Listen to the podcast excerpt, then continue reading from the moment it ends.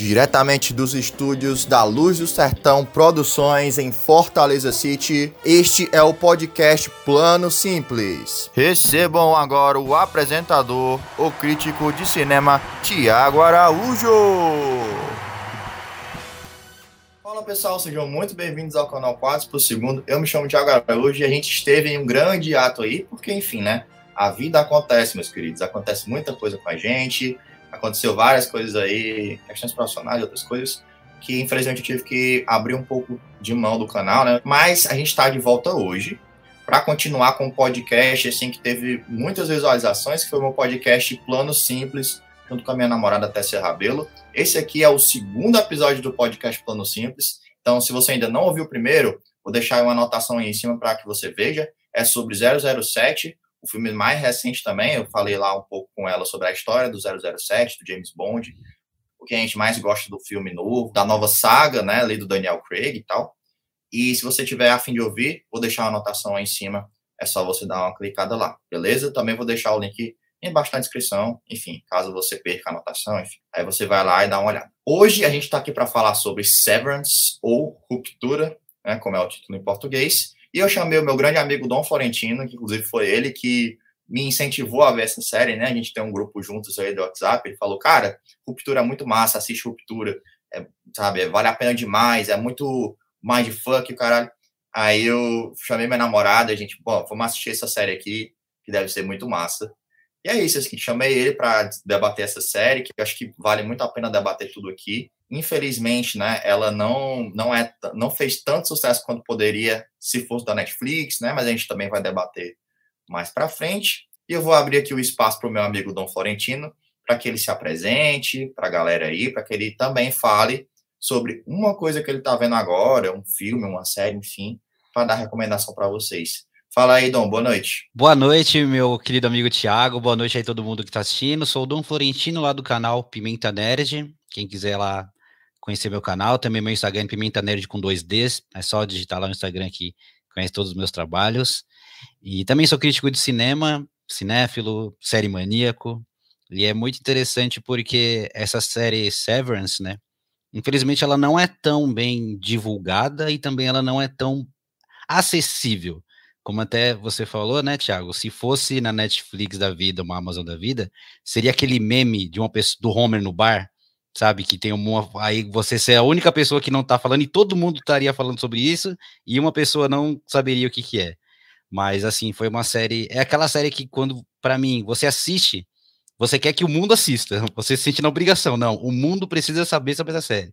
Aí eu fui divulgar em rede social, cheguei nos grupos, falei, galera, assiste Severance, porque vale muito a pena, né? Aí o Thiago me chamou para a gente falar hoje sobre, e vai ser muito legal, né? Mas só voltando aí o que você tinha perguntado, alguma coisa que eu tô vendo, como vamos falar de série, vou indicar uma série também, uma série que, meu, é, é muito, não tem nada a ver com Severance, porque eu gosto de balancear muitas coisas, e eu tenho aquelas séries que eu chamo séries pré-sono, que é a série quando, sabe, eu já tô no fim do dia, tô tranquilo, tô sossegado, eu quero ver uma série que eu fique relaxado, que eu fique feliz, e eu descobri, descobri há muito tempo atrás, na verdade, que eu gosto muito de séries de mockumentary de comédia.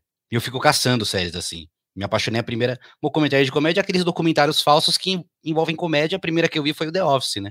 E depois The Office, comecei a procurar, inclusive assistir Parks and Recreation, que tem um ator que do a Parks and Recreation que tem, né, dessa série do Service, que é o Adam Scott, inclusive.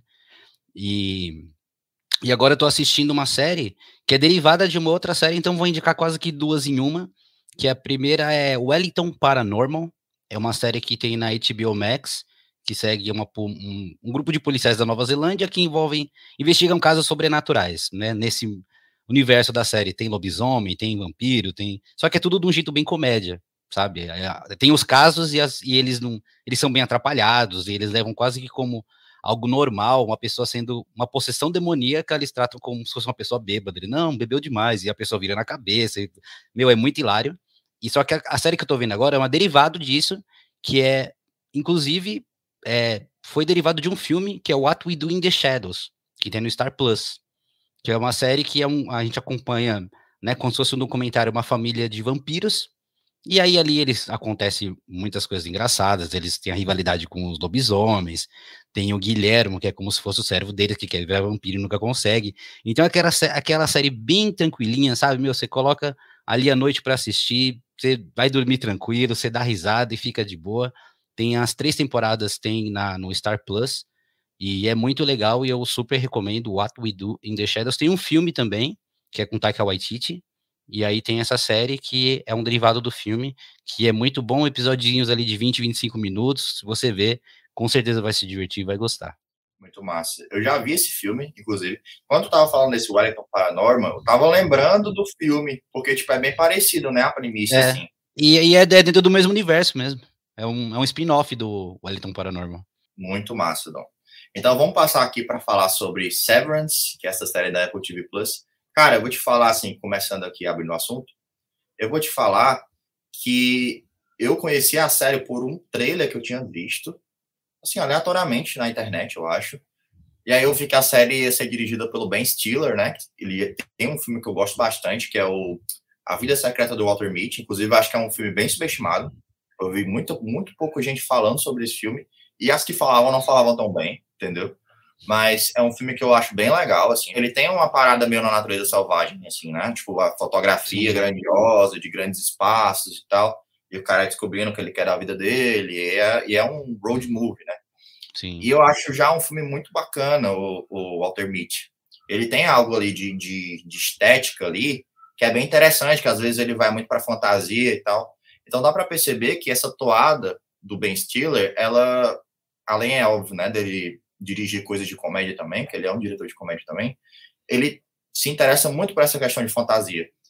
E eu acho que isso talvez tenha chamado a atenção dele, essa questão de Severance ser uma ficção científica, mais voltada para algo como se fosse um Além da Imaginação, um episódio de Além da Imaginação, ou, né, usando uma referência mais moderna, uma espécie de Black Mirror ali, né? Sim. Ser essa, essa série que te instiga a entender o que está acontecendo, mas ela nunca te entrega exatamente o que está o, o, o, grande mistério da série, né? As grandes questões que estão por trás da série. Então, episódio por episódio, você vai conhecendo um pouco mais os personagens, e aí lá para o final da temporada apenas que eles vão entregar alguma coisa ali para você, é óbvio, né? Já pensando em outras temporadas. E eu acho que tem um estilo ali também bem parecido com o que o J.J. Abrams faz nas séries dele, Lost, por exemplo. Tem uma que eu gosto bastante que chama Fringe, que também é uma série de ficção científica, que ele tem esse lance da esconder bastante o jogo e depois vai revelando e tal. Então eu queria começar por ti em relação a isso, assim, é, o que é que tu mais gostou nessa série, assim? Foi essa questão do mistério? Foi a estética dela, né, que parece meio Kubrick ali, né, meu, meu Stanley Kubrick, que, que é muito massa, né? O que é que tu achou mais legal em Severance, em Ruptura? Cara, eu confesso assim também, quando eu conheci essa série, né, também foi por indicação de amigos, e aí o pessoal, tipo, meu, assiste que essa série é muito legal. Eu demorei um tempo para ver, porque ela já tava meio que, digamos, bombando, né? E quando eu vi, tive a primeira visão assim, eu já vi o Adam Scott, e eu já tinha acostumado a ver ele muito no Parks and Recreation, né? E era um papel de comédia, mas no Parks and Recreation também é num escritório que acontece a maioria das coisas, né? Então eu já associei muito, eu falei, meu, deve ser alguma coisa de comédia, né? Eu só vi por cima.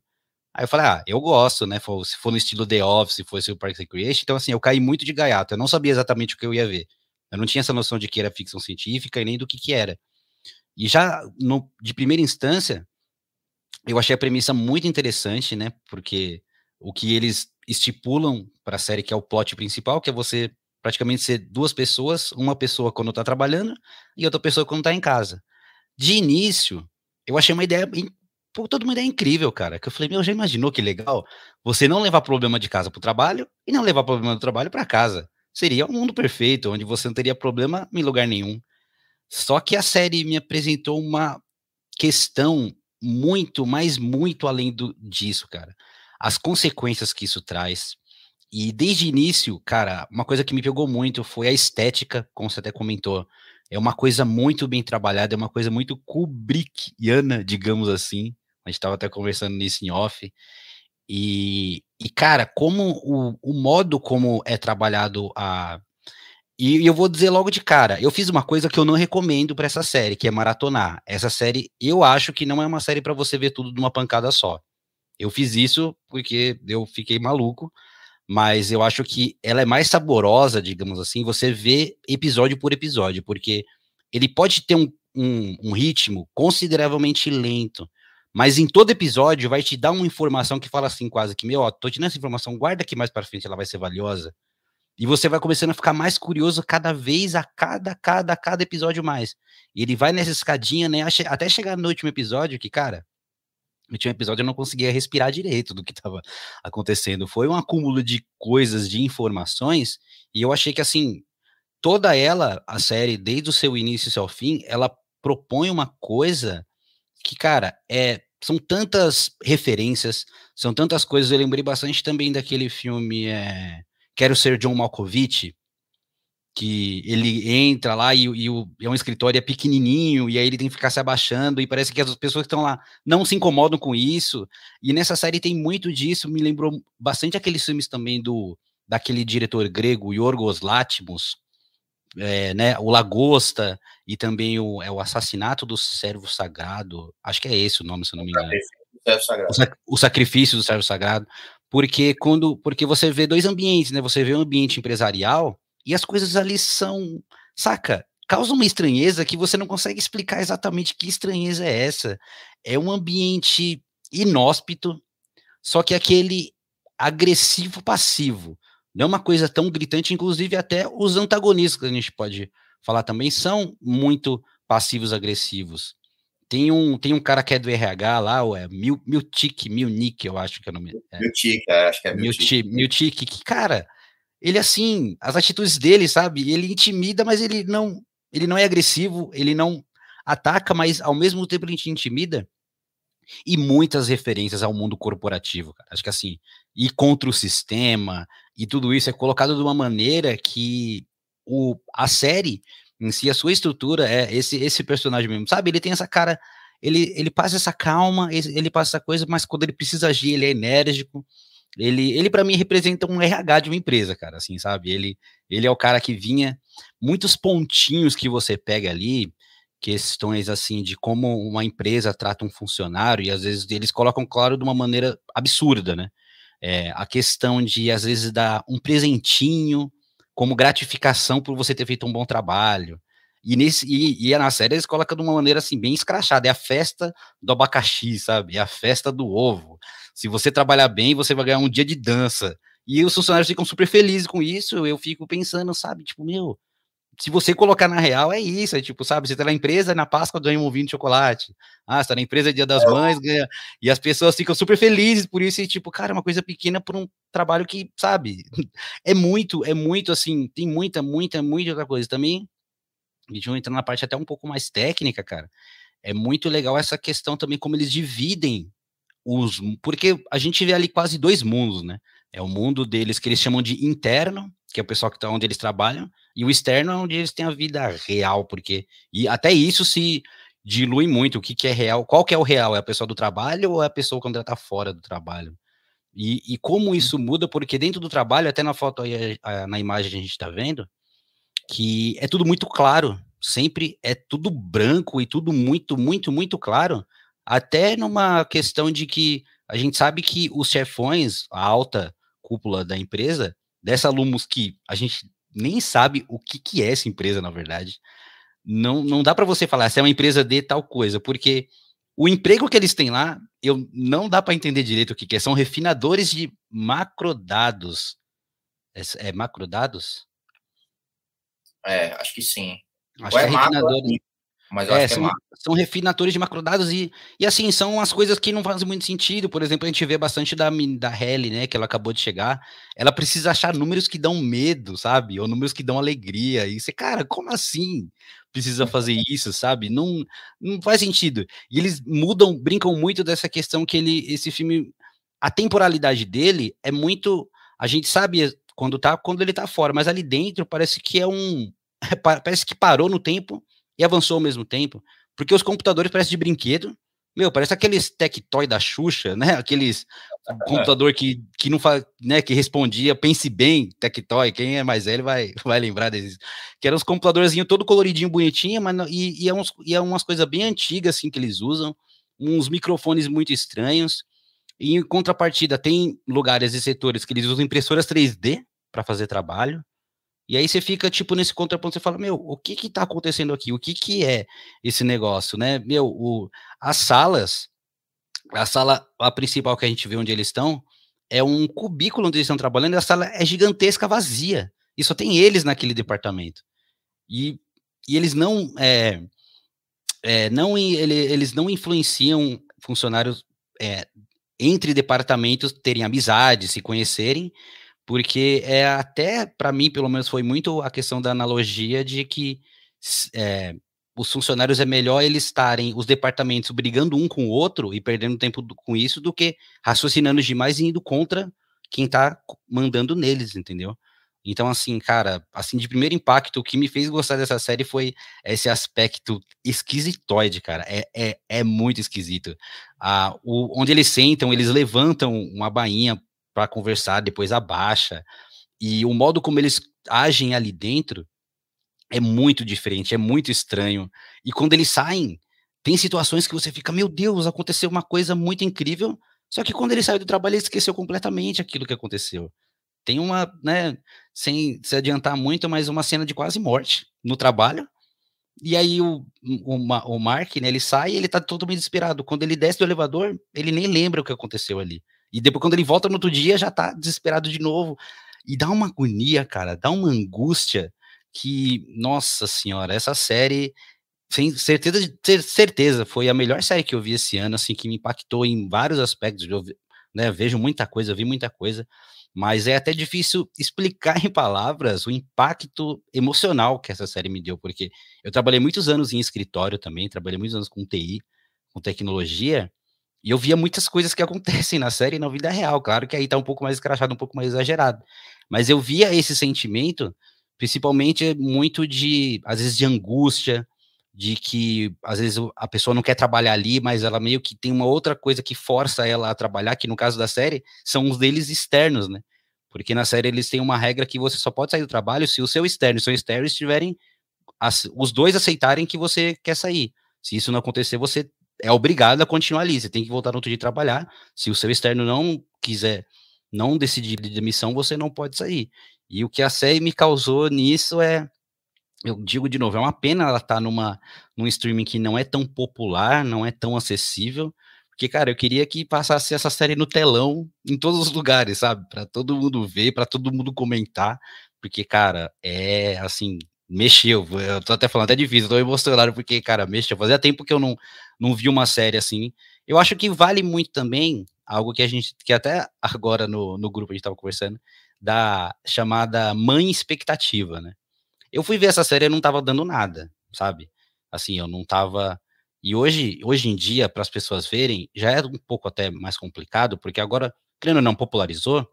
E o que você mais vê é as pessoas falando disso, que é a melhor série do ano, que é a melhor série de todas. E às vezes tem gente que vai ver e fala, poxa, mas talvez não é tudo isso, né? Por, por esse talvez mau costume de querer ver tudo em maratona.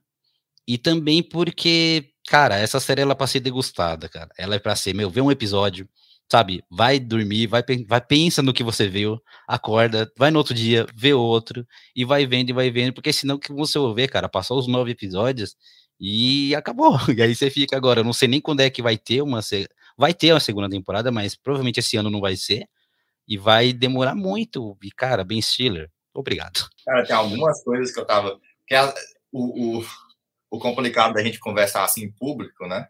É que eu, eu, eu, fiquei com vontade de falar assim, ah, cara, e aquilo, aquilo outro, tipo, puxar coisas enquanto tava falando, entendeu? Tipo, abrir uma aspa e abrir outra aspa.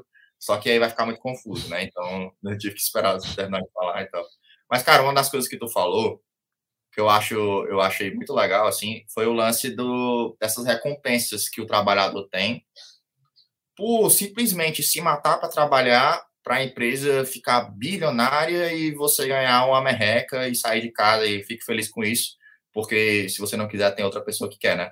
Então, eles dão uma merreca e o trabalhador fica ali, oh, meu Deus, estou sendo recompensado, né? É tipo o lance do funcionário do mês, que eu lembrei na hora. É o funcionário Exato. do mês, cara. É um funcionário do mês. Tem uma tabelinha lá no, no, no, em uma das partes do restaurante, supondo no McDonald's. Aí tem lá, funcionário do mês, fulano. Só que na prática, bicho, isso aí é irrelevante. Porque tu vai ter que se, continuar se matando para trabalhar, tu vai ter que continuar batendo meta, tu, enfim, entendeu? Então eu acho que o, o que eu acho que é legal na série, assim, além dela ser, obviamente, uma ficção científica, blá blá blá, é ela ser muito realista nessa questão do trabalho em escritório, né? É, essa tensão, essa, entre aspas, merda que é você trabalhar em escritório, sabe? E você fazer coisas que você não sabe para quem você está fazendo ou por que você está fazendo. Você só vai ter que mandar para o seu chefe imediato, e o chefe imediato vai passar para outra pessoa, que vai passar para outra pessoa, que vai passar para outra pessoa, né? Então, o, você é uma peça ali que é completamente descartável da, do enigma, né? Só que o que eu acho interessante nessa série especificamente é que eles têm o poder de não demitir você, de negar a sua demissão. Então você quer se demitir, não, eu quero me demitir, eu quero sair e tal. E eles negam a sua demissão simplesmente. E não tem o que você fazer. Porque aquela parte de você, quando ela sai daquele local, ela volta automaticamente, né? Porque ela não pode sair do local de trabalho. Então, todo dia, quando acaba o dia, termina o expediente do cara, essa parte de você que é solta, né, que sofre ruptura, né, explicando melhor a ruptura. A ruptura é esse processo que você, quando está no trabalho, você só lembra do trabalho. Quando você sai, você não lembra o que aconteceu no trabalho e você segue a sua vida normalmente. A pessoa que está lá fora, né, como você explicou, que é o externo, ele vai viver a vida dele sem lembrar do trabalho. Quando ele chega no trabalho, vai entrar o interno, que aí ele, ele meio que assume o corpo, o interno não vai lembrar do que aconteceu fora. Né? É mais ou menos isso. É, é meio confuso, e, mas é mais ou menos isso. E, e, e o legal, né, Tiago, é como eles fazem esse efeito usando aquele efeito Dolly, né?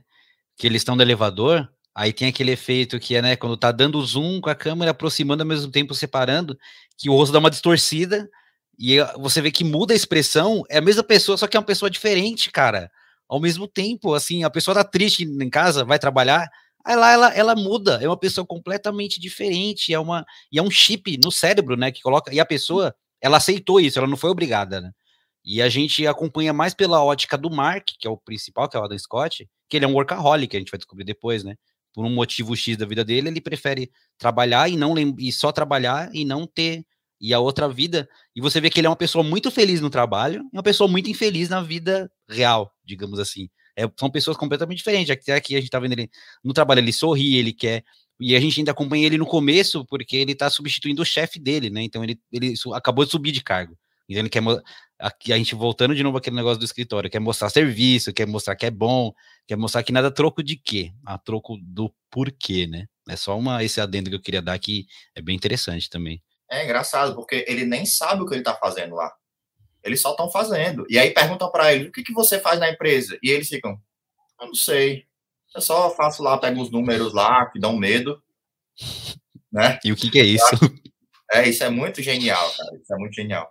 E aí, voltando para aquela questão que eu estava falando antes. O cara, ele, ele, ele básica, é, é, essa persona, né, que é criada, que é a persona do cara do trabalho, ele simplesmente vai estar preso para sempre ali. Então, é como se ele fosse uma espécie de escravo corporativo. Entendeu? E ele tenta pedir demissão, mas ele as pessoas simplesmente não, não, é, não aceitam, né? Porque, como você falou, tem que ter a. Os dois têm que pedir demissão, né? O externo e o interno porque senão não funciona. E é difícil existir essa comunicação porque tem uns detectores de palavras no, no como é, nos, nos elevadores que não permitem que eles se comuniquem com o externo deles. Ou seja, eles são escravos, cara, não tem para onde correr. Por mais Exatamente. que exista esse lance, essa discussão na série, né, que é interessante também, sobre o lance de você querer fazer o procedimento, uma vez que você fez, você, você vira um escravo corporativo, não tem o que fazer. Não tem, simplesmente não tem o que fazer, né? E é interessante que tem várias discussões também dentro da série relacionadas a é, fora daqui, será que eu sou um monstro? Porque eu, eu, o cara che chegou lá e me colocou aqui dentro dessa forma, me criou um ser diferente, um ser novo, um ser que não conhece é, as próprias filhas ou os próprios maridos ou esposas, não conhece os familiares, não conhece os próprios amigos que estão lá fora. Por que, que esse cara fez isso comigo? né? E aí é que ele entra o, o, lance dramático da série, que você vai entender exatamente por que cada pessoa fez isso. Nessa primeira temporada, a gente acompanha mais o Mark, né? Que é o protagonista da série. Mas a gente acompanha ainda alguns resquícios de alguns personagens e um personagem especificamente a gente não acompanha nada. Um personagem especificamente a gente não acompanha nada, que aí a gente vai descobrir lá no final do último episódio por quê, né?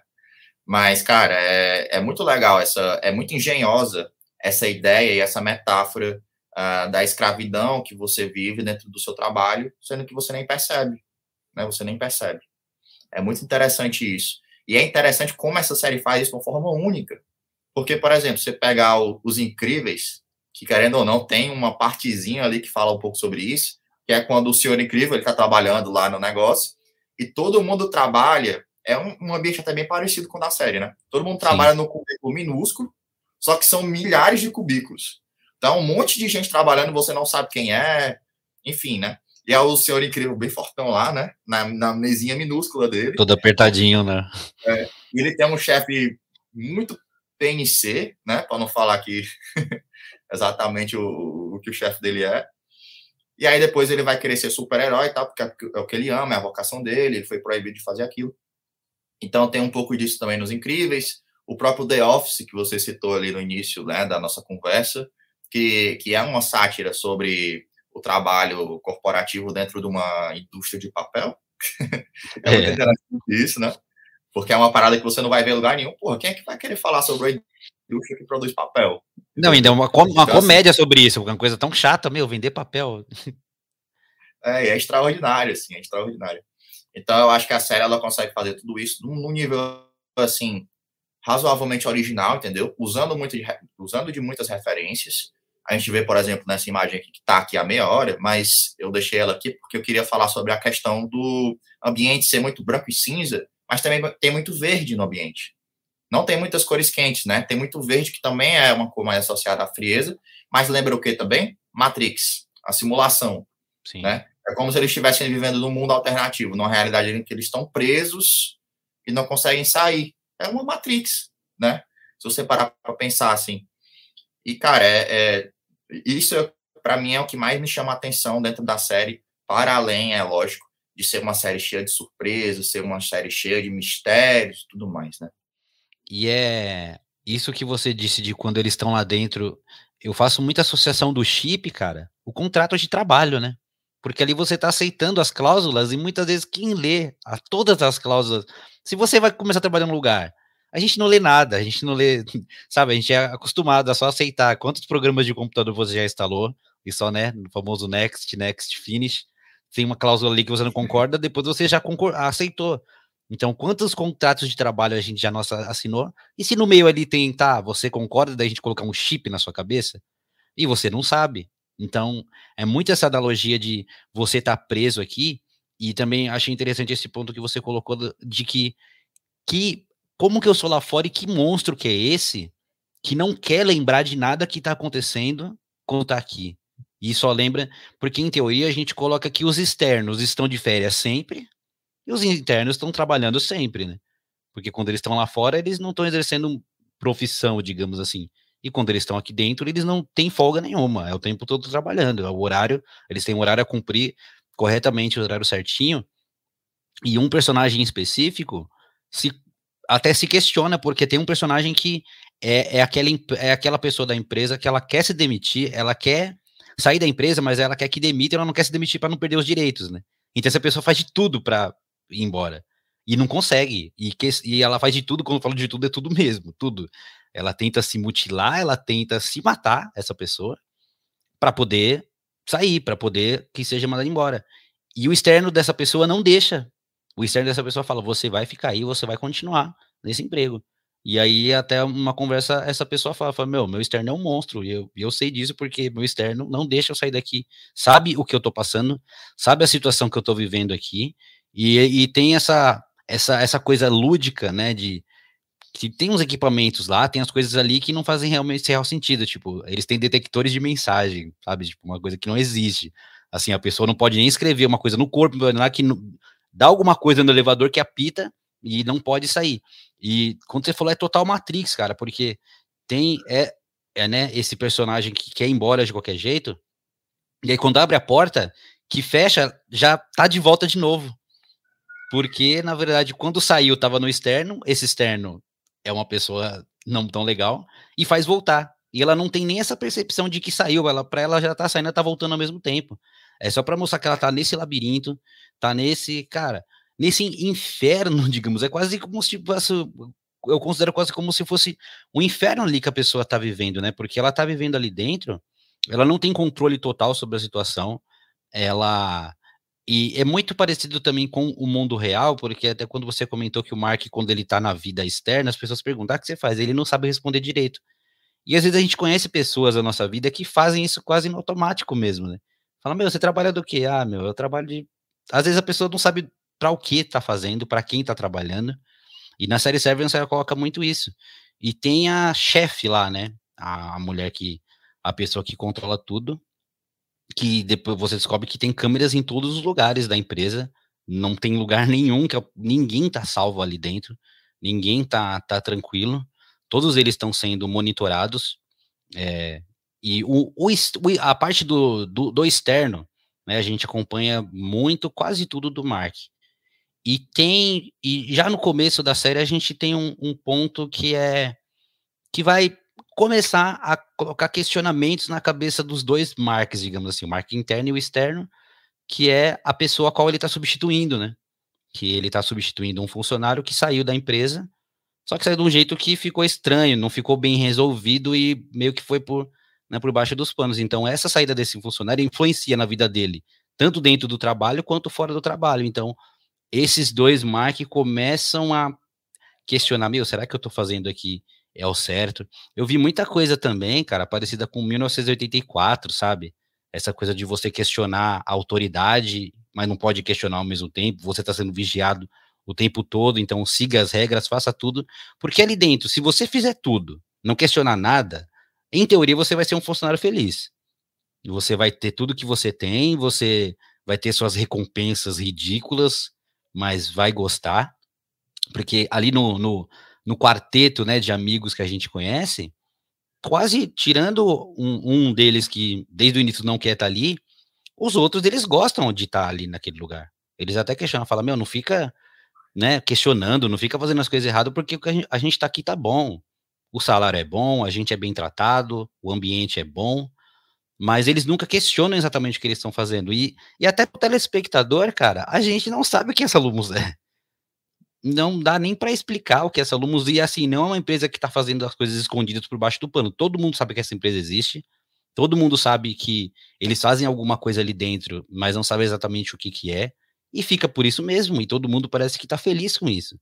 Começa a ter mais divergências, inclusive igual aí da imagem, quando os departamentos começam a conversar entre eles. Isso é uma coisa que a autogerência não, não gosta, não quer. E começa até a colocar uns quadros, né? em cada departamento de um modo diferente os quadros, para começar a criar atrito entre eles, para eles não. Acho que é medo de um motim, medo de, né, de questionar a autoridade. E, e, e, é interessante que esse quadro é de um jeito em um departamento e é de outro jeito em outro departamento. Para eles pensar, meu, meu departamento não é meu amigo, é meu inimigo. Meu amigo de verdade é meu chefe. O resto são todos inimigos. E, e, cara, e o desenvolvimento do Mark, né, que a gente vê mais, é muito bom, mas depois quando você vai conhecendo os outros, cara, é assim, é muito é, é encantadora, é por isso que eu falo, meu, é, de, é, é, degustativa, cara. É uma série degustativa, meu. É bom você ver um, você fala, meu, aconteceu tudo isso, que legal, cara. Amanhã eu vou ver outro episódio. Pá, aí você vai e vê outro, e vê outro, e cara, e essa, é, em questão da técnica, cara, meu, você olha isso, você.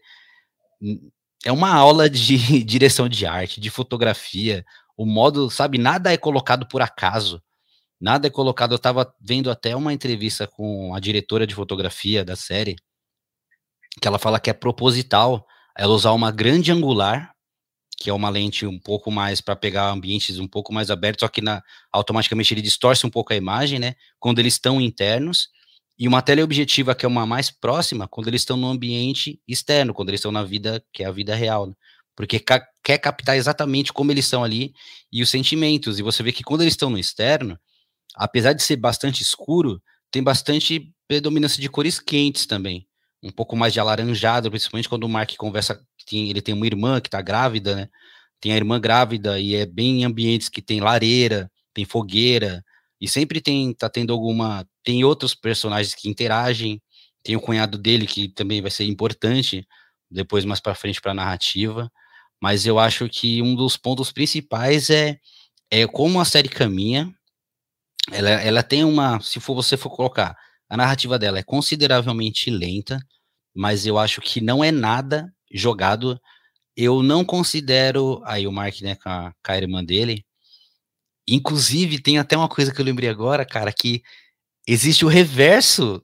Não dá nem pra ter reverso, mas existe uma que as pessoas também são o contrário de só no trabalho, é só vida real, que a gente descobre fora, né? Que é uma mulher também, que ela tem filho, só que ela, ela em vez de só lembrar do trabalho, ela só lembra da outra vida. para não. Aqui é até difícil falar porque entra aí um pouquinho de spoiler, mas é para não revelar algumas coisas que ela sabe. Então ela, ela só lembra quando ela tá fora e quando ela tá lá dentro. Ela é, é, o, é o oposto disso que a gente tá vendo na série. Então eu acho que, meu, essa troca esse negócio. E outra coisa também, Thiago, eu falo, eu acho que assim, essa primeira temporada acabou muito bem. Eu acho que ela assim, ela acaba com um grande de um cliffhanger, assim, você fica muito curioso, mas ela entregou bastante coisa que a gente queria. Eu queria muito saber sobre muitas coisas e ela entregou e abriu portas gigantes para uma segunda temporada. Mas também não foi coisa tipo, ah, e agora só na segunda, meu. Eu vou ficar refletindo nessa série a, até quando voltar essa nova, eu não vou esquecer porque eu tenho isso agora, às vezes, se uma série demora muito, eu termino, às vezes, eu, ah, tá bom, vai voltar, eu não tô. Cara, Severance, quando eu souber, meu, tal dia vai ter a nova temporada, eu vou ficar ansiosíssimo, cara, porque essa série, ela é. Nossa, cara, eu, eu tô. Eu né, vou repetir agora, eu tô muito, muito impactado. Eu queria ter visto um pouco mais só, talvez, dos externos, né? Mas pro final a gente vê bastante do, dos externos e cada um, e um específico que tem uma importância muito grande para tudo que vai acontecer, e como que aos poucos cada um deles vai tendo um propósito maior para querer questionar o sistema e o lugar onde trabalha. Que eles começam, como eu falei, todo mundo feliz da vida, ninguém querendo questionar nada. Depois cada um vai tendo um motivo por que querer questionar, né? O tanto aí vai começando a trabalhar junto, o interno e o externo, o interno e o externo, para culminar num nono episódio que, gente, eu tô para ver um episódio que eu fiquei tão, cara, eu fiquei de verdade, eu tava, minha respiração ficou diferente porque eu, acontece uma coisa que você fica, cara, segura essa barra aí que negócio tá pegando, bicho. E uma coisa que eu queria falar sobre esse personagem aí que tá na tela agora, né? Quem está ouvindo não está vendo o personagem que tá na tela, mas para quem não sabe, acho que é o Irving, né? Irving, né? Personagem do John Torturro. Eu queria falar aqui sobre o John Torturro, algumas coisas relacionadas a ele, né? Principalmente assim, Primeiro, porque cada um dos, das pessoas do departamento, elas têm uma, uma persona, digamos assim, que existe na vida real. Tem um cara que ele é super conhecedor dos manuais da empresa, que tipo ele veste tanto a camisa da empresa, ele acredita nos nas como é, nas questões que a empresa traz para ele, né? Toda aquele, aquela cultura corporativa, a missão da empresa. Então ele é um desses caras, né? Que ele é bem desalienado ali pelo sistema Sim. completamente, apesar dele ter uma visão, algumas visões, umas coisas pretas que aparecem lá, que até agora não foi explicado o que é o que diabos é aquilo.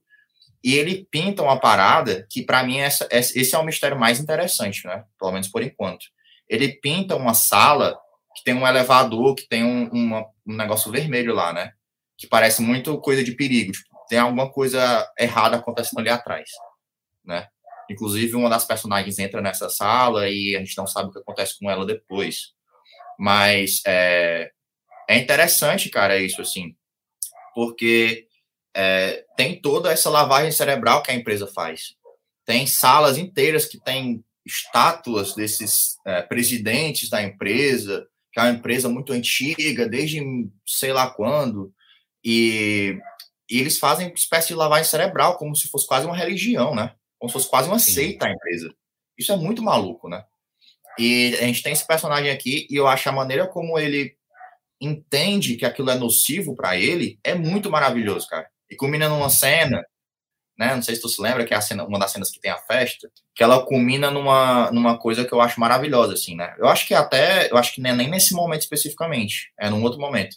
Que ele tá lendo a, a Bíblia da empresa, né? E aí ele tá vendo lá, ele lê uma parte de uma parada que para ele é importante, né? Que é, é, como se fosse até uma bíblia, uma bíblia mesmo, o manual da empresa. As folhas é. são todas bem trabalhadas, é uma capa dura, como se fosse uma bíblia mesmo. E aí ele tira um, um, um ovo, coloca dentro e pá, fecha. Eu acho muito maravilhoso, cara, como isso acontece, assim, tá ligado? E, e, tem toda a relação dele com o personagem do Christopher Walken, cara. Os dois são gigantes, tipo, os dois são enormes. É muito maravilhoso essa relação entre eles. E uma coisa que tu tava falando aí também, que eu, que eu tava pensando aqui, cara, é que a série ela não explora muito os exteriores desses personagens, né? Os externos desses personagens, só mais o Mark. Mas eu acho que isso funciona muito bem, porque além de você ter mais material para próximas temporadas, você consegue entender melhor não só a situação que eles estão passando ali naquele momento, naquele espaço bem específico, né, que é o trabalho deles, como também, cara, é, você conhece melhor essa equipe, você entende como eles funcionam como grupo. Eu acho que isso é muito importante, porque supondo que esse, essa série fosse um filme, você teria muito menos tempo para trabalhar cada um desses personagens, entendeu? Então eu acho que essa premissa de você primeiro juntar esses personagens, de você trabalhar eles para que eles entendam que aquele trabalho é uma parada opressiva para eles, e aí depois você vai trabalhar os externos deles, por que eles fizeram aquilo, sabe? que tipo de relação ele vai ter, eles dois vão ter, né, o interno e o externo, né? Como que cada um vai vai se colidir, assim como uma das personagens já se colide, né? Mas o, o restante, os outros, eu acho que tem muito pano para manga para mais temporadas. Assim. Como tu tinha dito, eu acho que a série ela ela entrega bastante coisa já até. Em termos de desenvolvimento de personagem, o que eu acho que é fundamental para aí depois você expandir o universo, para você falar sobre o que o que está acontecendo fora da empresa, porque eles dão umas pistas. Tem alguma coisa acontecendo fora da empresa, um desastre natural, alguma parada dessa, né? E, e que eles estão fazendo alguma coisa relacionada a isso, né? O que é, ninguém sabe. Né? Tem aqueles, aqueles animais que estão sendo criados dentro da empresa, por que, que isso está acontecendo. Então, assim, eu acho que eles conseguem tanto entregar coisas interessantes nesse primeiro ano, como estabelecer coisas importantes que podem ser trabalhadas nos anos seguintes. E acho que isso é uma qualidade muito, muito boa, muito interessante para uma série, né? Deixar a gente salivando ali com o último episódio super foda, super bem montado, super bem dirigido, né? Que deixa você assim, caralho, o que é que vai acontecer agora? O que vai acontecer agora? E ele estende o tempo, né, Dom? Tipo, as Sim. coisas vão acontecendo bem lentamente, e, e, o tempo vai se estendendo, estendendo, estendendo, até que chega no ápice, no clímax, e a, a, a, o maldito do episódio acaba ali, né? Cara, então, esse é, último é é muito é muito o que você disse mesmo, porque talvez eles não teriam ficou muito interessante do modo como foi feito, porque a gente vê muitas coisas né, pela ótica do Mark. E depois, praticamente só no último, a gente vê os externos dos outros, né? A gente fica a série toda meio cego, não sabendo o que tá acontecendo, mas só vendo o Mark é o bastante, eu acho. Dá para é uma série que dá, você vê que ela foi pensada isso, isso é bem pensado. Cara, quando eu vi, eu fiquei até procurando. Eu falei, meu, não é possível que isso aqui é um roteiro original, cara. Deve ter algum livro, deve ter. Como que, né? Do nada uma pessoa inventou um negócio desse e, e cara, é, é isso mesmo.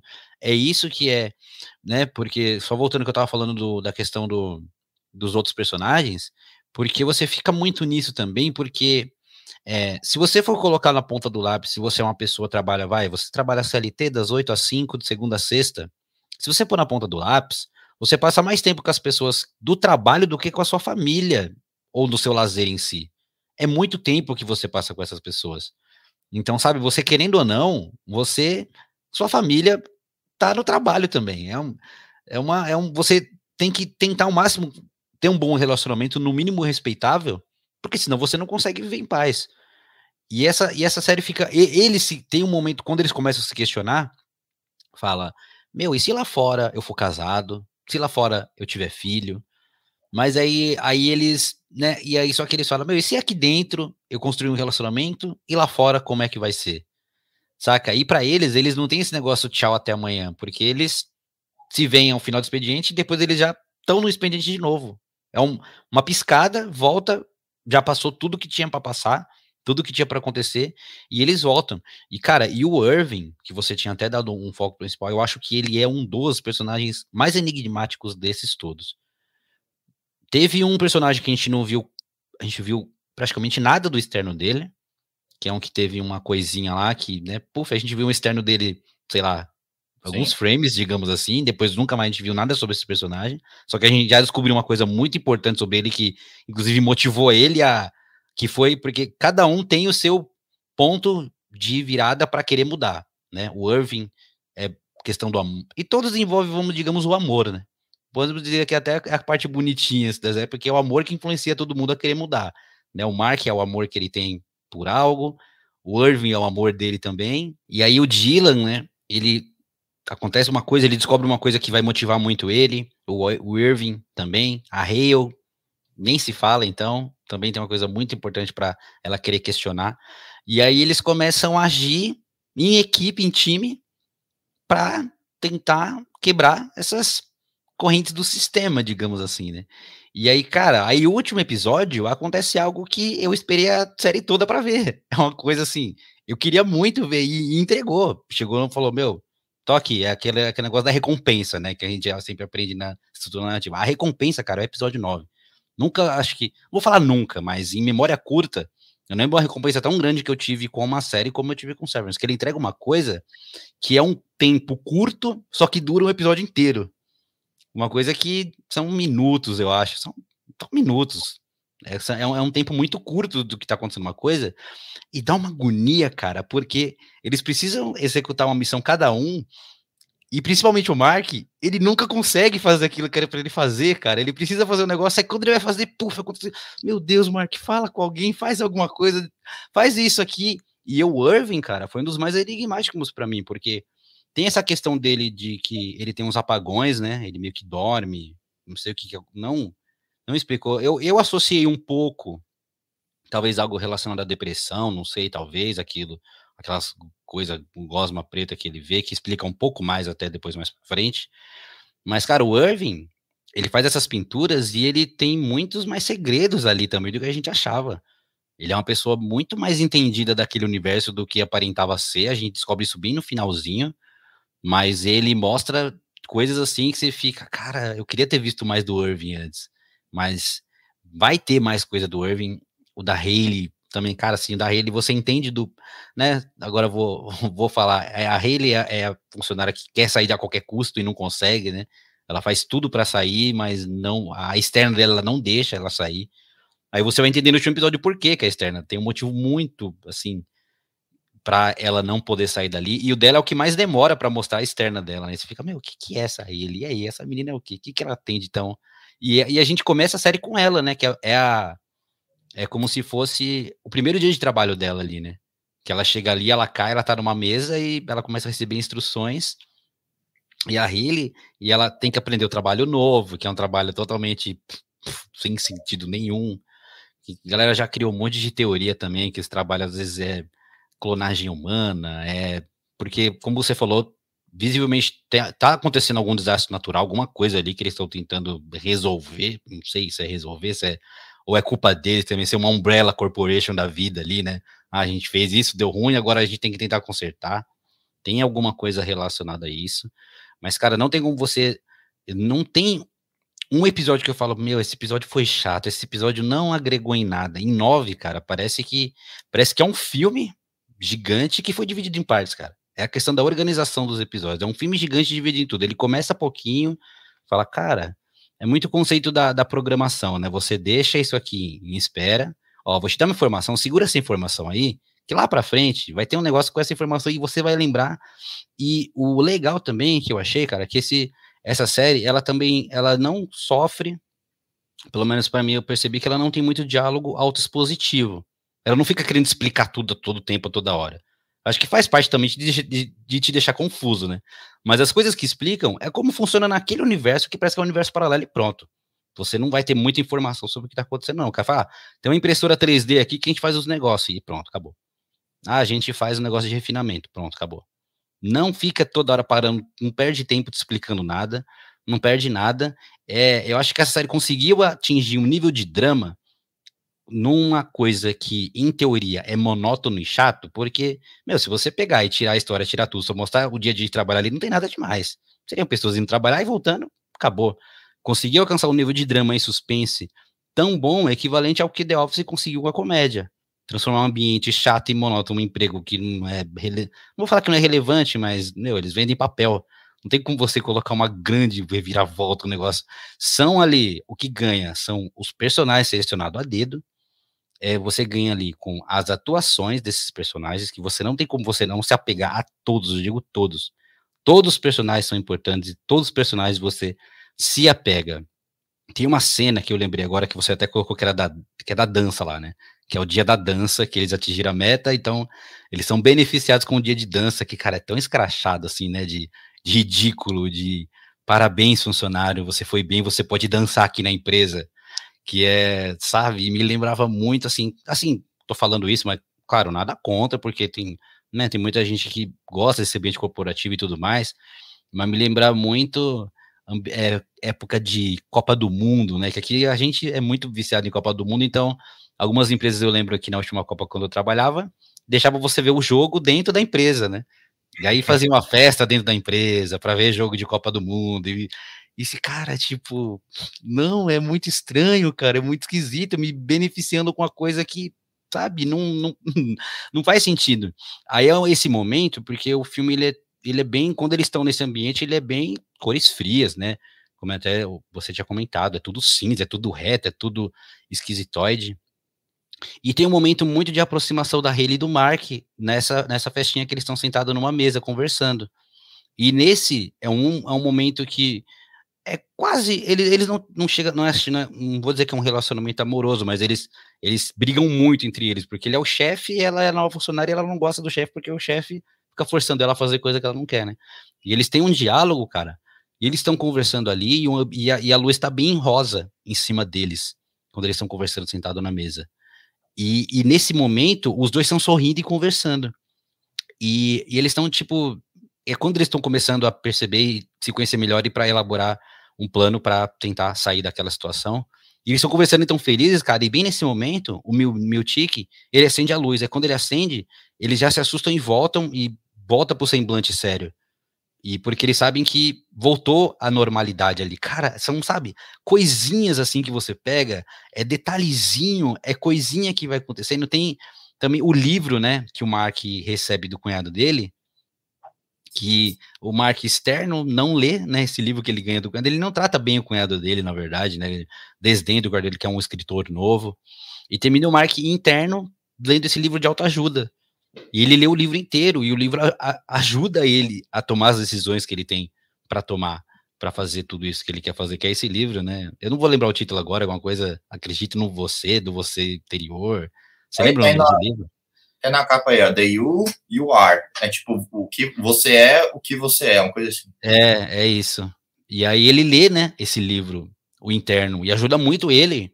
E talvez ajudaria até o externo, se não fosse tão babaca e desdenhasse tanto assim do cunhado dele, mas é só para você ver a vida que ele leva vazia, né? Uma vida chata, uma vida monótona, referente a coisas que aconteceu na vida dele, que a gente vai entender mais para frente por quê. As salinhas também, só esse esse ponto que eu achei interessante também, porque tem a sala que essa esse é uma sala de descanso, né? E na verdade é a sala de tortura. Onde eles, eh, meu, tem a tortura psicológica ali, cara, que é eu fiquei agoniado com aquela tortura psicológica, cara, que é uma tortura assim, né, que a pessoa entra, tem que ficar repetindo frase infinitamente e o desgaste mental, não tem nada físico, físico de fato, assim. Mas é um cansaço mental que eles colocam em nome da sala de descanso. Olha o contraponto, a sala de descanso é onde você entra para sofrer. É onde você entra para passar terrores inimagináveis de terror de terror psicológico, de coisas que acontecem e, e sempre sendo vigiado, sempre sendo ali, segue na linha, segue na risca, porque tem a, o que deixou também, pelo menos, perceptível, é perceptível para quem assiste, né, que nem todo mundo ali tem esse chip, principalmente as pessoas que são os funcionários direto da Lumon, né, que cuidam dos outros funcionários. Então eles meio eles transitam entre esses dois mundos, eles são um só o tempo todo. Então o controle que eles têm ali sobre os funcionários, cara, é é assim, assustador, cara. É muito. Acho que é um recorte muito grande da nossa sociedade atual, do, do capitalismo desenfreado, de as pessoas, às vezes, né, precisa trabalhar porque precisa e não tem outra escolha, e mentalmente se desgastando é um suicida conta gotas, digamos, a pessoa só vive para trabalhar e a vida só é sexta noite, sábado e domingo. E aí fala que é a síndrome da musiquinha do Fantástico, né? Que fala que a pessoa domingo à noite, quando escuta a musiquinha do Fantástico, já fica desesperada. Ai, meu Deus, domingo tá acabando. Segunda-feira começa tudo de novo. Não, não por isso, uma das grandes comunidades do, do Orkut, inclusive o Orkut tá tentando voltar agora, né? Uma loucura. Uma das maiores comunidades do Orkut era odeio segundas-feiras e odeio acordar cedo, né? Que as pessoas, segunda-feira é motivo de desespero generalizado. E Severance, cara, foi colocado assim num, num num ponto que a gente está agora de que isso nunca já é, é, bem debatido hoje em dia. A gente vê devido à pandemia, né, tudo que aconteceu, muitas pessoas é, acham que o horário de trabalho é muito extenso e que ninguém é tão produtivo tanto tempo assim, então não justifica ter tanto tempo de trabalho, mas em compensação as percas monetárias forçam os seus chefes a fazer as pessoas trabalharem, trabalhar, trabalhar e não pensar no bem-estar, no bem físico, e que essa série colocou para mim que nossa, cara, é. Nossa, tô com, a, tô com a trilha sonora agora aqui na cabeça. E que eu tinha comentado com o Thiago, eu queria que houvesse uma maneira de eu esquecer tudo que eu vi dessa série para eu ver de novo ela, porque eu provavelmente algum ponto da minha vida eu vou ver de novo. Só que eu tenho um probleminha muito grande com a a surpresa. Então, assim, acho que, inclusive, nessa série conta muito o fator surpresa, porque você sabendo o que acontece, não que a série fica menos interessante, mas é um fator muito importante essa série. Talvez um ponto legal dela não ser tão difundida popularmente, assim falando, é o fato de que você, é difícil você tomar spoiler dela. Eu, pelo menos, não vejo em lugar nenhum. Pelo menos quem vê, quem eu conheço, toma muito cuidado para falar. E quando fala, avisa, então você não cai de gaiato em nada e só fala, meu, assiste lá, vê lá e depois me diz o que você acha. É o que eu sempre tento fazer e tô tentando fazer agora. Se você tá ouvindo e vendo aí, cara, Severance é. Ai, como é uma série que eu gosto, cara. Muito foda, não. Cara, eu vou só fazer aqui uns comentários finais, uh, e aí vou te dar a, a, a réplica ou tréplica, não sei. Essa foto especificamente é, é engraçado porque, assim, tô falando do Miltic, né? Que ele é esse uhum. cara, esse meio com capataz, assim, digamos, né? Como se fosse. É. E, e, é engraçado porque ele tá meio que ajudando a escravizar as pessoas, assim. Tu percebe isso também? Sim. E, e é claro, capitão, tem... capi, né, negócio de meio capitão do mato, né, cara? Lembra um. Isso, isso. Ele, tá, ele, ele é um personagem negro e tem toda essa história com a escravidão, principalmente nos Estados Unidos, né? Com racismo, é, questões de direitos civis que aconteceu aí nos, nos, anos 60, né? Toda essa briga que tem. E ele é um personagem negro que está ajudando a escravizar pessoas, sabe? Então, assim, é, é interessante esse papel dele também. E também tem toda essa questão psicológica que a gente estava comentando, de como ele é. Ele tem um riso, assim. É, como é que eu posso falar? É um riso meio. Meio legal, entendeu? Tipo, tu fica confortável com o riso dele. Com a maneira dele falar, né? Ele é todo. É, ele passa esse, essa vibe. Na da dança, ele é o cara que mais dança, né? Quando tem a. Pois é, cara. E, e, é interessante porque quando eles pegam esse livro, parece que esse mundo corporativo ele não tem livro, ele só tem os, os, os manuais da empresa. Então, só o que eles podem ler é o manual da empresa. Não, não tem dizendo isso especificamente no roteiro, mas é o que eu entendo, porque todos eles ficam muito assustados quando eles veem o livro. Tipo, caralho, isso é um livro? O que, é que tem aqui? Aí eles começam a ler, e mesmo que não seja o livro mais brilhante do mundo, o roteiro faz uma coisa que eu acho muito interessante, que é até meio satírica, assim. Ele pega um livro de autoajuda que seria normal, você pega qualquer um desses lá do Paulo Vieira, como aumentar a sua produtividade, sei lá, whatever. E aí você, você lendo, é mais ou menos o que é esse livro aqui, né? É. Não é essa geniosidade, essa questão brilhante que tem nele e tal, não é super bem escrito, mas é um livro que abre a mente das pessoas. Isso é legal, né? E é uma parada meio 1984 que você não pode ler, você tem que ler atrás das câmeras, e é mais ou menos o que acontece aqui também. É o único livro que eles têm disponível que não é o manual da empresa que, tá, que, tá, que tem para você ler e para você é, se alienar mais ainda. É algo que, de certa maneira, abre a mente dos caras para que eles possam é, se transformar, né? Ter o arco deles, assim, cada um deles. Acontecem coisas específicas dentro desse arco, mas eles se transformam por causa da leitura. Isso é muito legal, cara. Isso é muito legal. Isso me, me traz, assim, vibe, essas vibes de, de distopia muito interessantes também. E agora trazendo aqui também outras referências que eu notei. Você falou do Quero Ser John Malkovich. Mas eu me lembro também, cara, é impossível não lembrar também do Brilho Eterno de Homem Sem Lembranças, que é do mesmo roteirista, que é o Charlie Kaufman. É, então tem muito Charlie Kaufman vibes, né? Essa série também. A série, ela literalmente é sobre meio que apagar mentes, né? Também. É sobre você apagar uma das suas existências ali. No caso, a existência que você tem no trabalho. Então, por mais que ela seja um comentário mais direcionado ao trabalho, a essa vida corporativa, ela tem muito disso também do, do Brilho Eterno de Homem Sem Lembranças, do cara querer apagar a mente dele porque a esposa morreu, que é uma parada que, que, que é muito, tem muito essa vibe do Charlie Kaufman, assim, sabe, do lance do sentimentalismo e tal, que o, aquele filme específico tem. Então me lembrou muito também, né, essa referência especificamente. E, e uma outra coisa, já comentando do ponto de vista de linguagem da série, que foi algo que eu falei muito pouco, né, porque tem, tem tanta coisa para falar, cara, da série, que você acaba esquecendo Sim. alguma coisa. Mas o lance que eu comentei lá no início, de ela ser muito Kubrickiana, é interessante porque ela é muito formalista.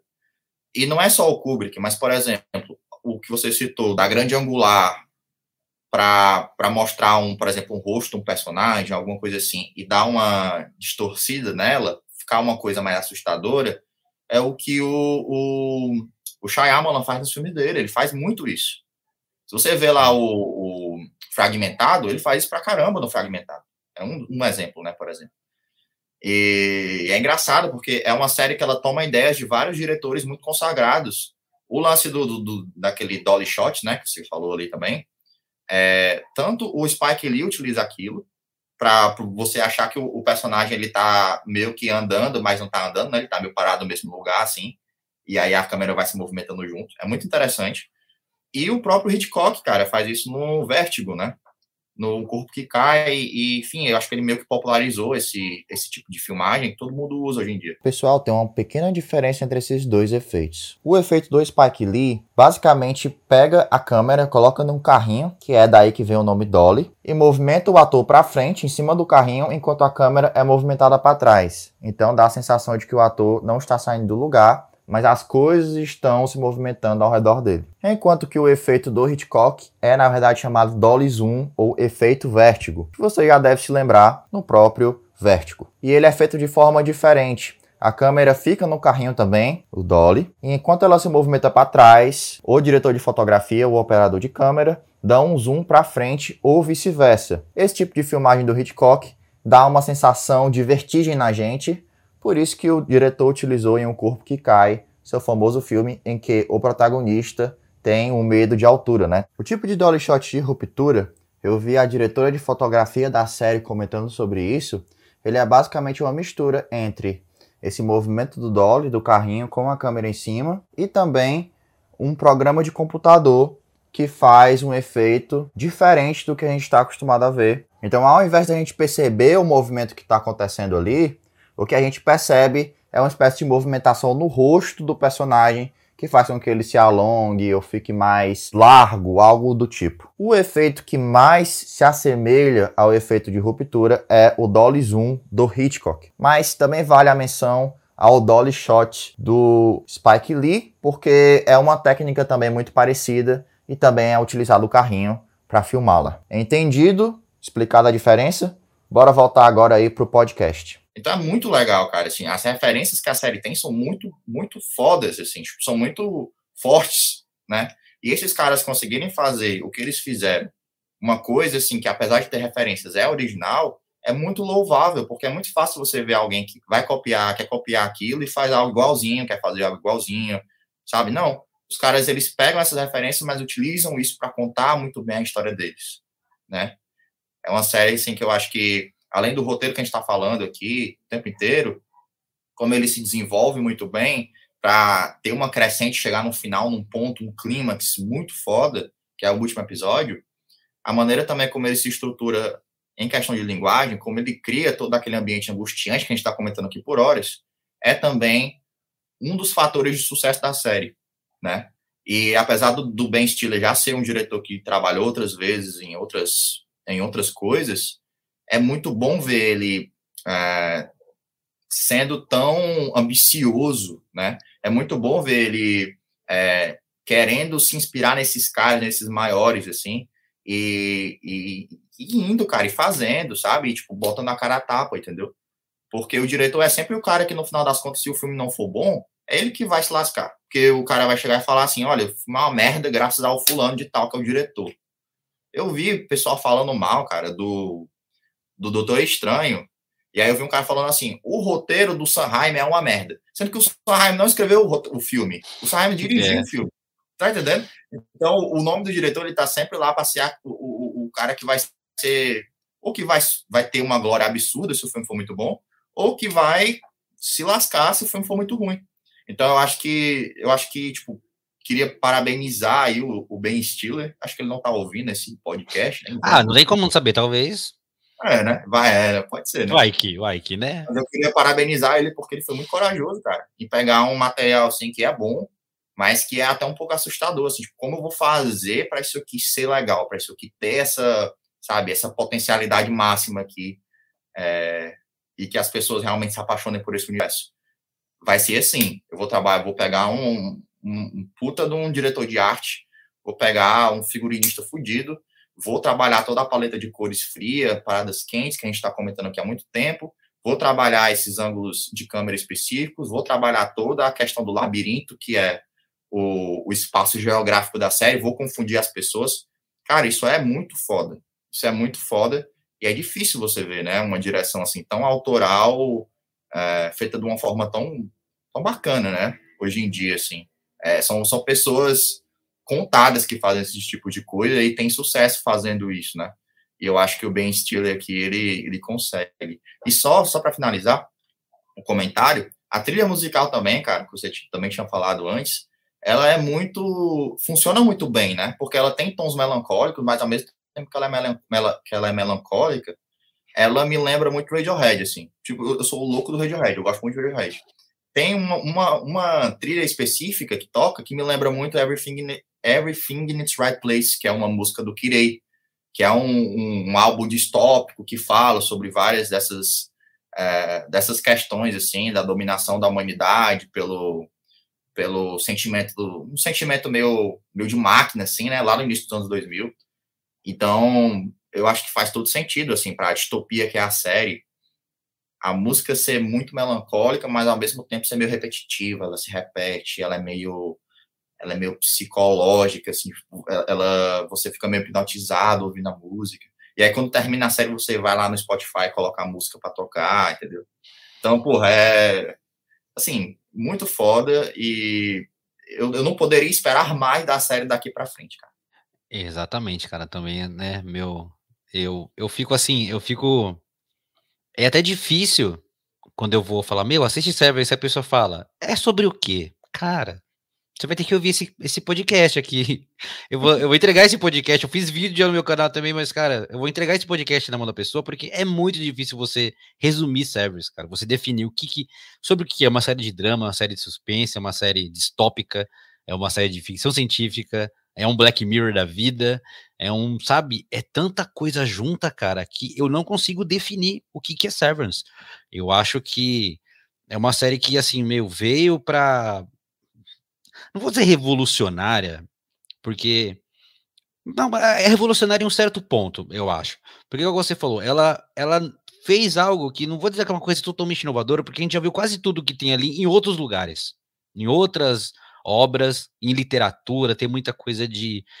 Aí você pega arte, você pega questão de, de quadros, questão musical, questão de. Cara, uma série que você vê e você termina, você quer ouvir a playlist no Spotify, cara. Não é toda série que faz isso, saca? Eu, eu, eu fui atrás da trilha sonora, da trilha musical, para ouvir sobre Severance eu me encantei com aqueles personagens, eu tava, eu torcia para eles, eu, sabe, eu me emocionava. Eu gosto de série assim que me causa sentimento. Essa série Severance me causou sentimentos que Cara, eu tenho certeza que eu, é uma coisa bem estruturada para uma segunda temporada que vai ser tão grande quanto foi essa primeira. É, conseguiram colocar assim um nível emocional, um nível técnico, um nível de, sabe, de detalhes, cara. Essas coisas que e não é só para a pessoa falar, ah, mas aí você tem que, né, ser entendedor dessas coisas não, cara, você vai sentir isso da mesma maneira. Talvez, né, quando né, eu e o Thiago a gente fala aqui, é porque a gente já estuda isso faz muito tempo, então a gente consegue até falar, mas são coisas que você vai sentir e você vai só sentir, cara, e tá tudo bem, e vai ser muito É muito interessante, cara. É uma série assim que eu indico para todo mundo. Se você não viu, tem na Apple TV. Existem outros meios de assistir também. Se você dá uma pesquisada aí na internet, você assiste, porque, cara, infelizmente ela não é tão, né? A Apple TV, eu e o Thiago, a gente até conversou sobre isso. Infelizmente, é um serviço de streaming é muito bom, mas não é um serviço tão popular aqui na América do Sul.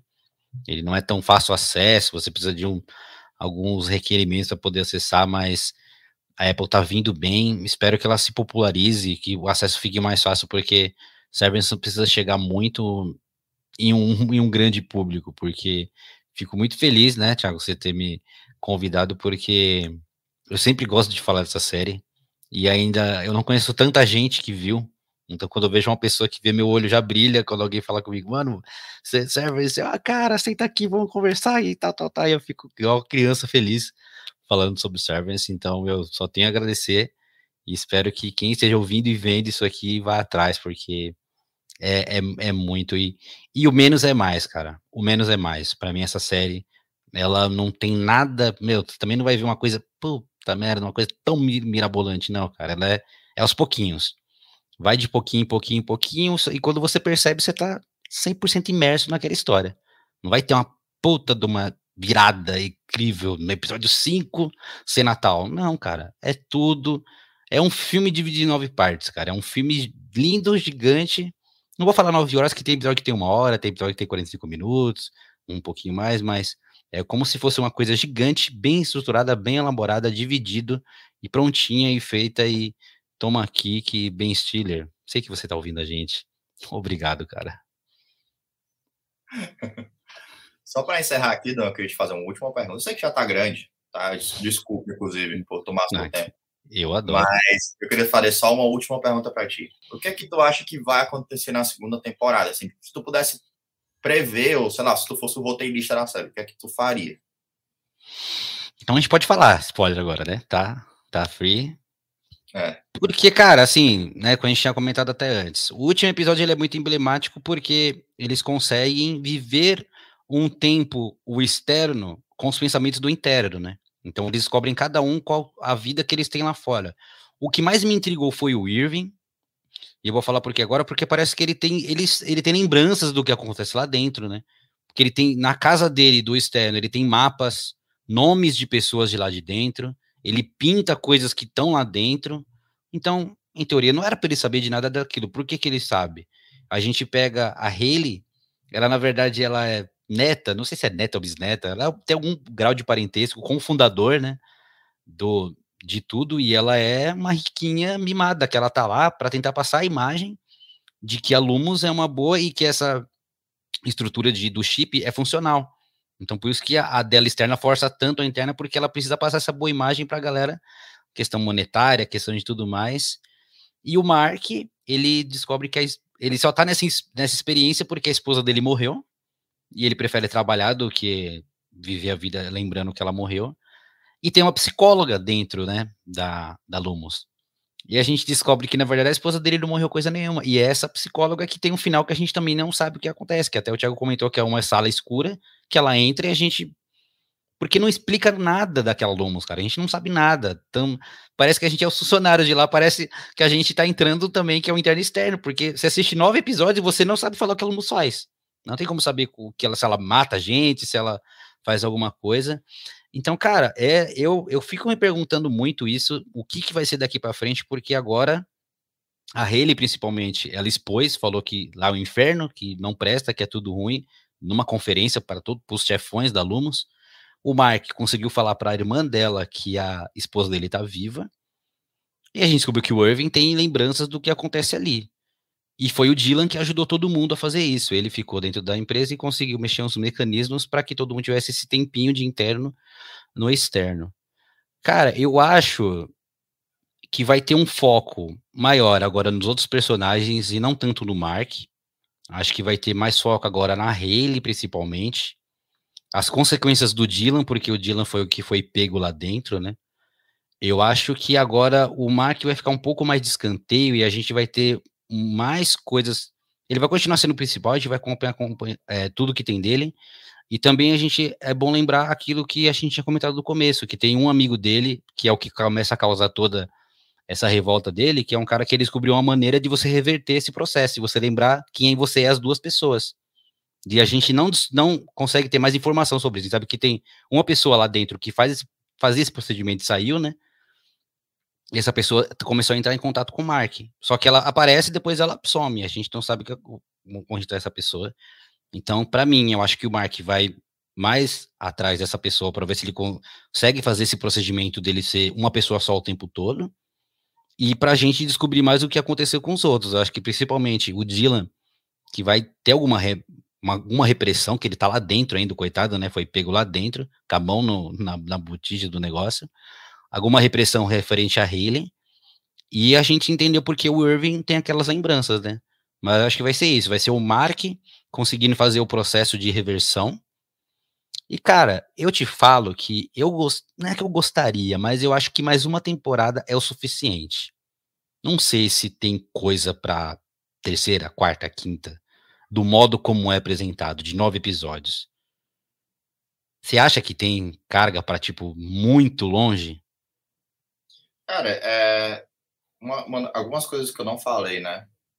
É, a gente também tem a Patrícia Cash, né, a personagem dela, que ela é importante ali, mas é interessante Sim. porque ela não é da, da do alto comando. Então, todo mundo que está ali naquele, naquele andar especificamente, é claro, tem coisas ali acontecendo que ela provavelmente sabe, mas que a gente não sabe exatamente é, o que ela vai fazer com essas informações, porque no final ali termina ela sendo demitida, né? Ela é demitida e aí ela tá conversando com o Mark e ela fala assim para ele, ele fala assim para ela, né? Na verdade, ele fala assim: "Tô pensando em desfazer a ruptura". E aí ela chega e fala para ele: "É, faça isso mesmo, se livre do, daquela daquela empresa, não sei o quê". Eu acho, eu acho que ela pode, não sei na segunda temporada, mas eu acho que ela pode de alguma forma se rebelar. E ela tem informações importantes ali. Então talvez seja uma personagem que vai virar o jogo lá na frente, não sei se na segunda temporada, na terceira, enfim, né? Aí é uma parada a se pensar. A personagem da, da, da Ruiva, da, como é o nome dela? É da Hayley, Hayley, é da Hayley. Hayley, Hayley, Hayley. Hayley R, né? Que, é, se chama é Hayley, Hayley R. Só, só um, uma letra do nome. É. é. eu acho que ela pode. É, eu não sei, cara, ali, eu não sei, porque talvez eles possam querer desfazer a ruptura nela. Eu penso nisso também. Porque se ela, se ela já causou esse tipo de problema publicamente, que no final do episódio ela fala lá, né? Eu sou um, um interno e lá é uma merda, é o um inferno, não sei o quê, não acreditem nesse pessoal, né? Ela não chega a falar isso. Ela fala tudo, é. Muito provavelmente ela vai causar um rebuliço midiático ali em relação a isso, né? Então, muito provavelmente, talvez, a, o alto comando da empresa peça para ela sair, para ela ser demitida. Então, talvez aí eles, ou eles vão encontrar uma forma de usar essa ruptura que já tem nela a favor deles, vão colocar em outro departamento, vão limpar a mente dela de novo, não tenho certeza, ou eles vão realmente tirar a ruptura dela, entendeu? Porque até aquele momento eles se negam a acreditar que a ruptura pode ser desfeita, né? Eles falam, eles falam isso também. Então, eu acredito que em algum modo isso possa acontecer. Eu também concordo contigo, eu acho que o, o personagem do John Torturro, ele pode saber mais do que aparenta. Ele tem uma questão ali que ele era do exército e, e eles mencionam, ou eu estou confundindo? Eles mencionam que, que isso era uma, uma experiência do exército, não é? Ou eu estou confundindo? Disso eu não eles lembro. Eu não, eu, eu, tenho alguma lembrança em relação a isso, mas eu sei que ele é da, da aeronáutica, né? Então, assim, Sim. se houvesse conexão com o exército, tem uma conexão com ele também, porque ele é da aeronáutica, e ele tem, parece que, algum, algumas plantas, algumas, alguns documentos relacionados ao aluno. Então, ele pode ser, inclusive, um dos caras que idealizou essa parada, entendeu? Junto com o exército, enfim, é algo que pode acontecer. Eu não duvido disso. É, e aí, obviamente, ele também vai virar o jogo, de certa forma. O Mark, eu acho que é esse cara que vai ser da resistência. Em breve, ele vai entrar, de fato, para a resistência, porque na primeira temporada ele não entra mesmo mas eu acho que ele vai desfazer a ruptura, já que ele conhece a pessoa que desfaz. e ele vai entrar 100% para resistência agora nessa segunda temporada, eu acho, né? Já o gordinho, cara, o como é o nome dele, o o Dylan. Já o Dylan, eu não sei exatamente o que pode acontecer com ele. Assim, para mim, ele é a maior incógnita no momento, né? Porque pode ser que ele tenha uma é, algum tipo de, de, não sei, de punição, sabe? Talvez ele morra, quem sabe? Não, não, não sei exatamente. Ele vai ter uma punição grave, isso é fato. É. Ele foi o responsável pelas, pelas pessoas da mídia saberem, né? Que a merda que tá acontecendo, que pode estar acontecendo na empresa. Então, ele vai ter uma punição muito grave ali. Ele está sob controle do, do rapaz lá, né? Então, assim, acho que imediatamente na segunda temporada podem ser movimentos assim que vai acontecer, né? Eu acho que os externos vão se movimentar mais e a gente talvez veja mais do lado de fora do que do lado de dentro. Assim como acontece em Westworld também, né? O Westworld, Sim. eles começam a explorar mais lado de fora do que o lado de dentro do parque. Até porque então, não tem mais muito o que esconder agora, né? Porque agora já está escancarado os externos, então agora dá para explorar mais coisa dos externos, né? E a minha dúvida maior, Dom, é se eles vão explicar o que está acontecendo na Terra, porque é citado, né? Que existe, pode estar acontecendo algo relacionado à comida do, dos seres humanos, que eles podem não ter mais suprimentos, comida e tudo mais né, relacionados a isso, mas a série ela não especifica isso, então pode ser que eles expliquem. E eu acredito que tem alguma coisa a ver com isso a operação da Luma. Se é eles que estão fazendo isso para a humanidade, para ter algum tipo de controle é, medicinal, talvez, ou tecnológico, ou mesmo do setor é, de, de comida mesmo, né, de produção de comida, pode ser. Eu acho uma possibilidade, né, porque tu percebe que eles têm uma manipulação ali de ovos, eles têm Sim. uma criação de, de, de, uma espécie de gado ali, né? Uns, é Até questão de, de genética, de clonagem, algo do tipo, sei lá, né? Controle populacional, alguma coisa. Isso, sei lá, porque a gente sempre vê em distopias, né? Sempre existe alguma instituição que fala, não, eu vou resolver tudo isso, mas a gente vai ter que passar por alguns perrengues para o bem maior, de fala, parecido, sei lá, um, um handmaid's tale, né? que está com um problema de natalidade, então eles desenvolvem toda a Gilead para falar, não, vamos tentar resolver. Mas deve ser alguma coisa, Umbrella Corporation ali, que ele quer tomar o controle da situação e tem e falar que estão trazendo a cura para o mundo. Né? Vamos ver como é que isso vai se desenvolver, né? Tem a questão política também que a série ela aborda muito brevemente. Será que vai ter algum tipo de a gente vai ver uma, uma espécie de movimento armado para tentar destruir a empresa? também é outra possibilidade. Mas, cara, assim, já te respondendo a última pergunta que tu me fez, eu acho que tem pano para manga, sim, de, de, ter pelo menos mais umas três temporadas, pelo menos. Dependendo do nível com que eles vão integra, entregando essas informações, entendeu? Depende muito. Até porque tu citou o Handmaid's Tale. Handmaid's Tale, cara, a segunda temporada é uma grande enrolação. Não acontece PN na segunda é temporada. É verdade.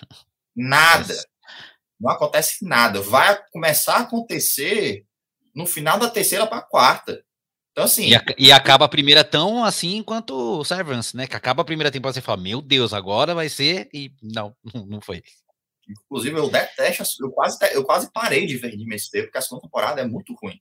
Então, Também. Então, assim, é, a gente tem que, tem que ver, assim, é, eu espero que o Dan Erickson, né, que é o é, o, a mente por trás da parada, ele realmente consiga manter o interesse, ele consiga desenvolver toda a história, porque eu acho que tem pano para manga aí para durar um pouco mais de tempo.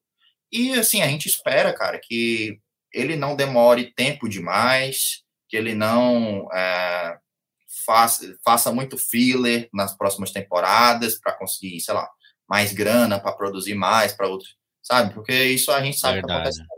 Não vire um J.R.R. Martin, né? Não, agora já ganhei muita grana, não tem pressa para fazer o resto. Não, cara, faça, faça direitinho. Mas assim, eu, eu concordo contigo em, em todos esses pontos. Eu só acho que a senhora Cobel, porque assim, ela para mim ficou um ponto de que parece que ela é muito devota até religiosamente falando a Lumen. Que ela tem um, tinha, tinha um, tem um altar lá, quando ela foi mandada embora, ela ficou chateada, mas mesmo ela ter sido mandada embora, quando ela descobre que o Mark está como interno, ela ainda age, age, a favor da empresa. Realmente tão, sei lá, tão já enraizada que ela tá de que ela é uma funcionária dali, que né, ela vai atrás da Hayley e ela fala: você vai sofrer e todos seus amigos vão sofrer por sua causa. Que é o último momento da Hayley que a gente tem. Então eu só acho que é difícil dela se. Eu, eu não acredito que ela vai ter uma, uma. Eu acho que agora ainda ela vai ficar ainda mais. Não sei, mais perto daquela. Dos, dos diretores que a gente também não vê, só escuta. Nem a voz dele a gente não escuta. Escuta uma vez a voz, eu acho, só, porque eles falam através de uma menina, uma menina que tem um, um headphone parecido com esse aqui. Mas eu acho que a Kobe ainda vai ser mais carrasco nessa, no, nesse futuro próximo aí, porque mesmo ela sendo mandada embora, ela volta para a empresa para tentar proteger a empresa, sendo que ela não tinha mais nenhum vínculo empregatício com a. Então acho que a mente doida dela não vai permitir que ela se afaste, nem eu acho que ela para se rebelar, eu acho, eu acho difícil.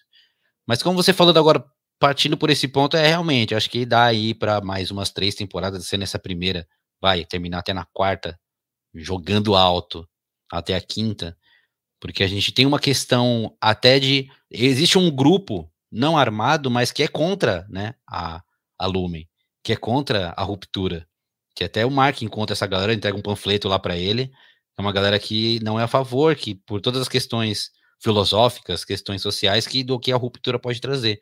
Então é, é foi uma é um, é um início de uma construção de mundo que tem muita Espero que não se perca, né, cara? Sei lá, assim, vá para uma vibe muito, né? Não vou dizer tipo de ação, sei lá, ah, uma distopia e agora é guerra armada. Eu gostaria muito que continuasse nessa guerra psicológica, sabe? Nessa questão filosófica que colocou do que me fez gostar de Severance e não para e é, como a gente não tem, eu não tenho voz nenhuma nisso, mas eu falando que eu gostaria. Né? E agora a gente vê o que que causou cada para cada personagem, né? E ver mais os externos agora e ver e também concordo com o Critical Mark vai ser o líder dessa resistência e, e descobrir ah, enfim. Eu não acho ainda de prontidão que a gente vai descobrir do que se trata Lumon. Lumen, Lumon. Creio que nem talvez numa segunda temporada a gente não vai. Não, agora a gente sabe a, Lum, a Lumen. Porque, cara, eu confesso que para mim não fez tanta diferença eu saber o que ela faz ou não. Na primeira temporada. Claro que uma hora eu, eu quero saber, eu vou, vou querer saber. Mas de uma de início, de uma apresentação, de uma construção de mundo, o que a Lumen faz ou não, acho que é até um charme essa incógnita, essa dúvida, de você ficar curioso porque não faz sentido nenhum. Então acho que quando falar, vai ser igual eu ver o tubarão, sabe? Tá legal eu não ver o tubarão ainda, eu tô, porque crio teoria, porque tudo mais. Aí depois que eu ver o tubarão, eu vou acho que dar uma murchada. Então, espero que ainda consigam segurar bem, não faça igual Handmaid's Tale, que vem de temporada de barriga, que, meu, te, episódio de barriga já é chato, mas a temporada inteira de barriga ninguém merece, né? Mas acho que o Ben Stiller não, não ia dar uma dessa, não. E ainda, né, quando. Apesar que, mesmo estando na Apple, vai sofrer uma pressão popular agora, porque ganhou proporções que eu não sei nem se eles tinham noção de que ia ganhar. Né? Vai ter influências externas, quem sabe, né? Produção executiva para mudar alguma coisa, não sei, mas tomara que se mantenha nessa linha aí, que é a linha do sucesso. Tomara que eles não chamem o Jonathan Nolan que fez o Westworld. Westworld, terceira temporada do Westworld, cara. Perdeu a mão, cara. Perdeu. Vai ter a nova aí, eu não sei nem se eu vou ver a nova temporada que eu. Eu vou, porque eu já comecei, eu gosto, eu gosto da, da primeira e da segunda. Na segunda tem problemas, mas eu gosto. Mas vamos, vamos torcer, né, para que Severance não vire Westworld, que tá ok já. ou, não ou não termine igual um Fringe, né, que também Fringe terminou. Oh, eu gosto da última temporada, mas assim, da quarta para quinta temporada não faz o menor sentido o pulo. Não, é, é, quase, é quase um spin-off, um filler, sei lá. É legal, mas não é Fringe, ai meu Deus. Tá bom, tá bom, tá bom. Beleza. Então, galera, muito obrigado aqui pela presença de vocês até esse momento do podcast ou do vídeo, né? Dependendo de onde você está assistindo. Queria agradecer aqui ao meu amigo Dom Florentino, é sempre muito, mas muito especial ter a sua presença aqui ou participar do seu canal, né? Também. Eu sempre fico muito feliz quando você para aí o que você está fazendo para conversar comigo sobre alguma coisa, assim, é, é, uma hora e meia, assim, uma hora e pouco de qualidade que eu tenho com um amigo, com uma pessoa querida conversando sobre coisas que a gente gosta. Então, eu queria te agradecer aqui novamente e também pedir para tu é, dar o teu recado final, é, divulga as tuas redes aí, é, divulga o teu canal também, o espaço é teu. Ah, Thiago, eu digo mesmo, cara, a gente que é né, produtor de conteúdo sabe quando é difícil, como é correria, como é loucura, mas sempre vou ter um tempo para um amigo querido, sempre vou ter tempo para conversar de coisas que eu gosto, com pessoas que eu gosto. Porque é muito legal. É um prazer estar aqui de, estar aqui de novo conversando contigo, né? Também às vezes convido você para ir lá pro canal. É, obrigado a todo mundo que está vendo, ouvindo, né? Sou o Dom Florentino do canal do YouTube Pimenta Nerd. Só digitar no YouTube Pimenta Nerd ou então procurar no Instagram Pimenta Nerd com dois Ds, que também me acha e lá eu posto bastante coisas legais, coisas não tão legais, posto um monte de coisinha lá. Me segue que vai ser sucesso e mais uma vez, Thiago, brigadão e Severance. Ai, meu Deus do céu. Espero a gente estar tá aqui em breve falando da segunda temporada também. É isso, pessoal. Assistam Severance, tá lá na Apple TV Plus, ou então vá na locadora verde mais próxima de você. Eu sou o Thiago Araújo. Muito obrigado pela presença de vocês. Sigam aí os meus, as minhas redes sociais, que eu vou colocar aí embaixo também. E aquele, faça aquele, aquela curtida marota no vídeo, não custa nada, você vai lá, é de graça, você aperta lá no botão aí, e isso vai ajudar a compartilhar o meu canal, enfim, para mais pessoas que não conhecem o meu trabalho ainda, compartilha, comenta, faz tudo o que você quiser aí, que é sucesso, beleza? Valeu, pessoal, até a próxima. Falou!